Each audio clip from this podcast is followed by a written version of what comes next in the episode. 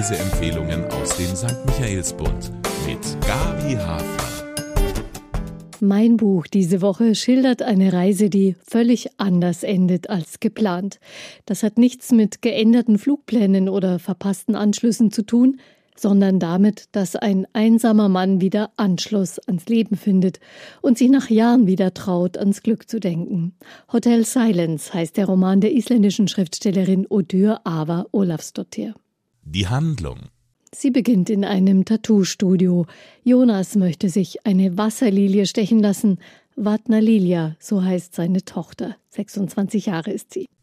Viele Menschen ließen sich tätowieren, um eine Narbe zu verdecken, klärt ihn der Studioinhaber auf. Das könnte passen. Jonas größte Narbe.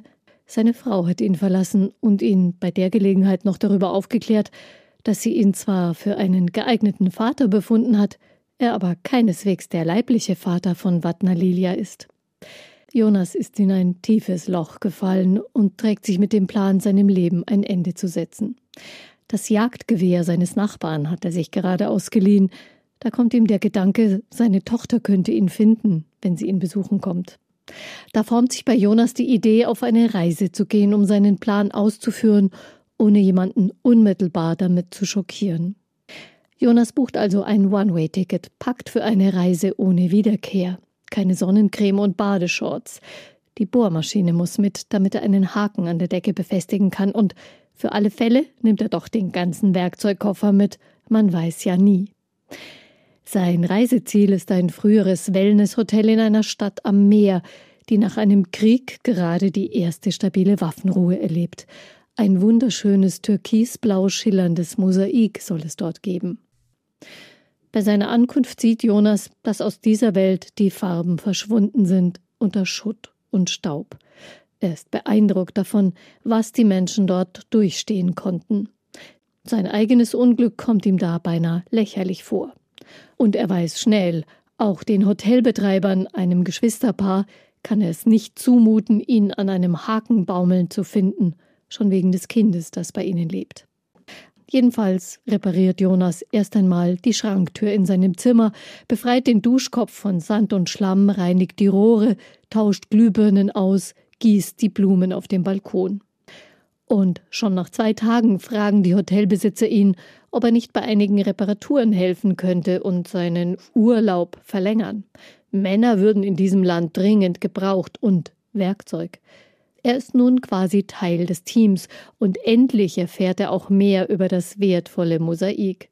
Es sieht so aus, als kehrte die Farbe langsam wieder zurück in sein Leben. Passend dazu bekommt Jonas einen neuen Namen. Mr. Fix nennen ihn die Menschen in der Stadt und glauben, er könne alles wieder instand setzen.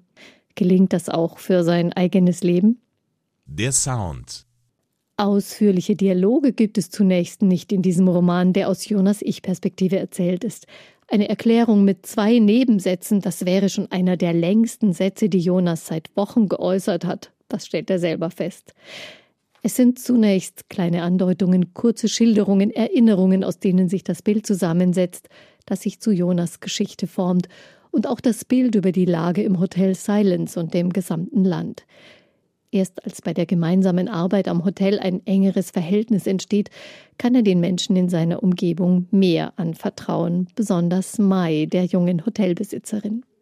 Außergewöhnlich.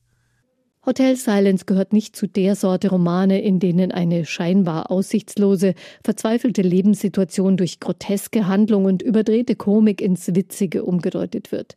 Hier macht es die Autorin auf die lakonische und behutsame Art und begeisterte mich vor allem mit Figuren, die sehr viel Fingerspitzengefühl aufbringen für ihre Mitmenschen, behutsam Fragen stellen, Geduld haben.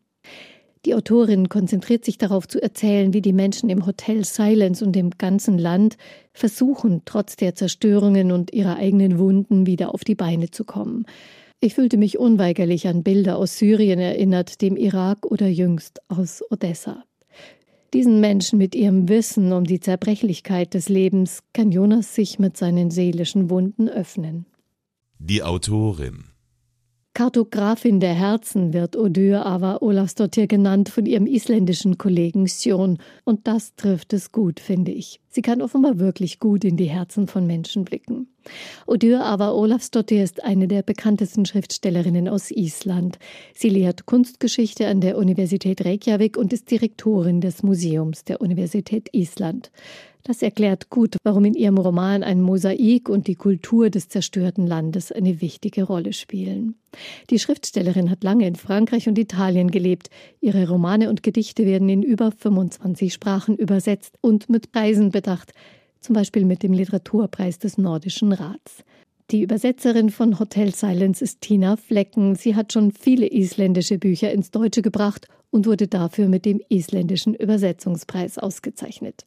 Fazit die Autorin wagt sich weit vor in Regionen, wo das Leben gefährdet ist und erzählt behutsam und poetisch, wie die Figuren wieder Boden unter den Füßen gewinnen. Gebiete, denen wir im echten Leben gerne ausweichen.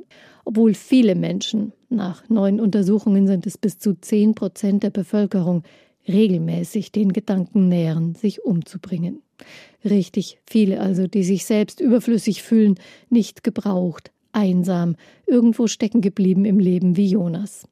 Ob es im wirklichen Leben funktionieren würde, das eigene Leid weniger schwer zu spüren, wenn man Menschen begegnet, die viel Schwereres durchlitten haben? Ich weiß es nicht. Jonas erfährt jedenfalls im Hotel Silence, dass er dringend gebraucht wird, dazugehört und schließlich auch geliebt wird. So etwas sollte ja auch in der Realität möglich sein. Fakten zum Buch. Die Adresse des wunderbaren Hotels mit dem einmalig schönen Mosaik konnte ich leider nicht herausfinden. Den Roman Hotel Silence der Isländerin Odur Ava Olafsdottir mit seiner Reise zurück ins Leben hat der Inselverlag herausgebracht. Er umfasst 208 Seiten und kostet 23 Euro. Sie bekommen ihn in der Buchhandlung Michaelsbund oder im Shop auf michaelsbund.de.